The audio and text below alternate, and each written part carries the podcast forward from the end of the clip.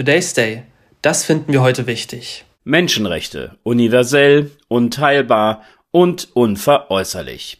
Wir sind mit ihnen aufgewachsen und setzen voraus, auch ohne nur einen weiteren Gedanken daran zu verschwenden, dass sie eine Selbstverständlichkeit sind und folglich eingehalten werden.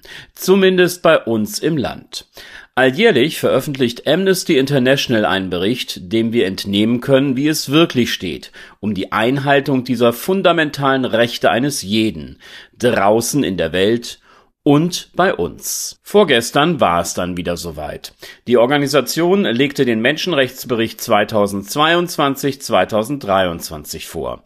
Die Hauptnachricht dabei, auch in den Schlagzeilen der Medien vom Dienstag, das Verhalten des Westens Zeuge von Doppelmoral.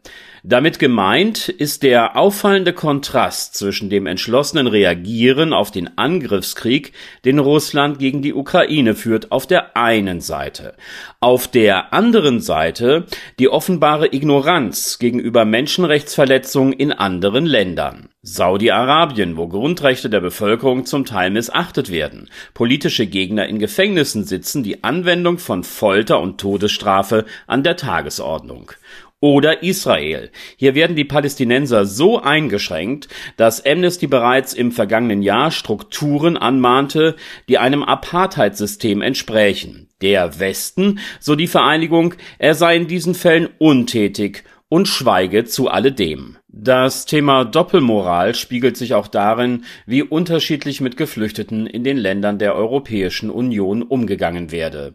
So sei die Aufnahme und Hilfsbereitschaft gegenüber den Menschen, die die Ukraine verlassen und im Westen Sicherheit gesucht hatten, eine gute Sache gewesen.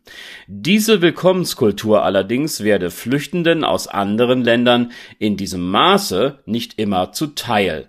Erinnern wir uns an die Entwürfe zur jüngsten Asylreform in Großbritannien, über die wir hier vor einigen Wochen berichtet hatten. Ein weiteres wichtiges Thema ist der Umgang mit politischen Protesten.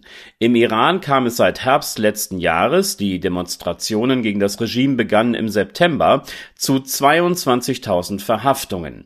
In der Folge mussten die ihrer Freiheit beraubten Menschen dort mit Misshandlungen und Folter rechnen. Insgesamt stellt Amnesty im aktuellen Report in 85 Ländern die Ausübung staatlicher Gewalt gegenüber Protestierenden fest. Neu erfasst wurden zum ersten Mal auch Kriegsverbrechen sowie Verbrechen gegen die Menschlichkeit. Meldungen aus der Kriegsregion Ukraine haben die Sensibilität für diesen Themenkomplex erhöht. Gut, dass in der Bundesrepublik Deutschland alles in Ordnung ist nicht so ganz, wie man im aktuellen Menschenrechtsbericht nachlesen kann.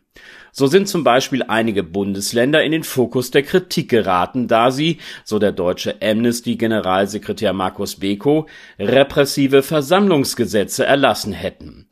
Erneut betont wird auch besonders mit dem Blick auf unser Land das Thema Doppelmoral. Kurz gefasst, was für ukrainische Flüchtlinge gelte, müsse auch Menschen aus anderen Ländern gewährt werden. Schlussendlich, die Menschenrechte, sie sind ein wichtiges Ergebnis eines langen und mühsamen Entwicklungsprozesses, der uns allen individuelle Rechte und damit verbundene Freiheiten garantiert.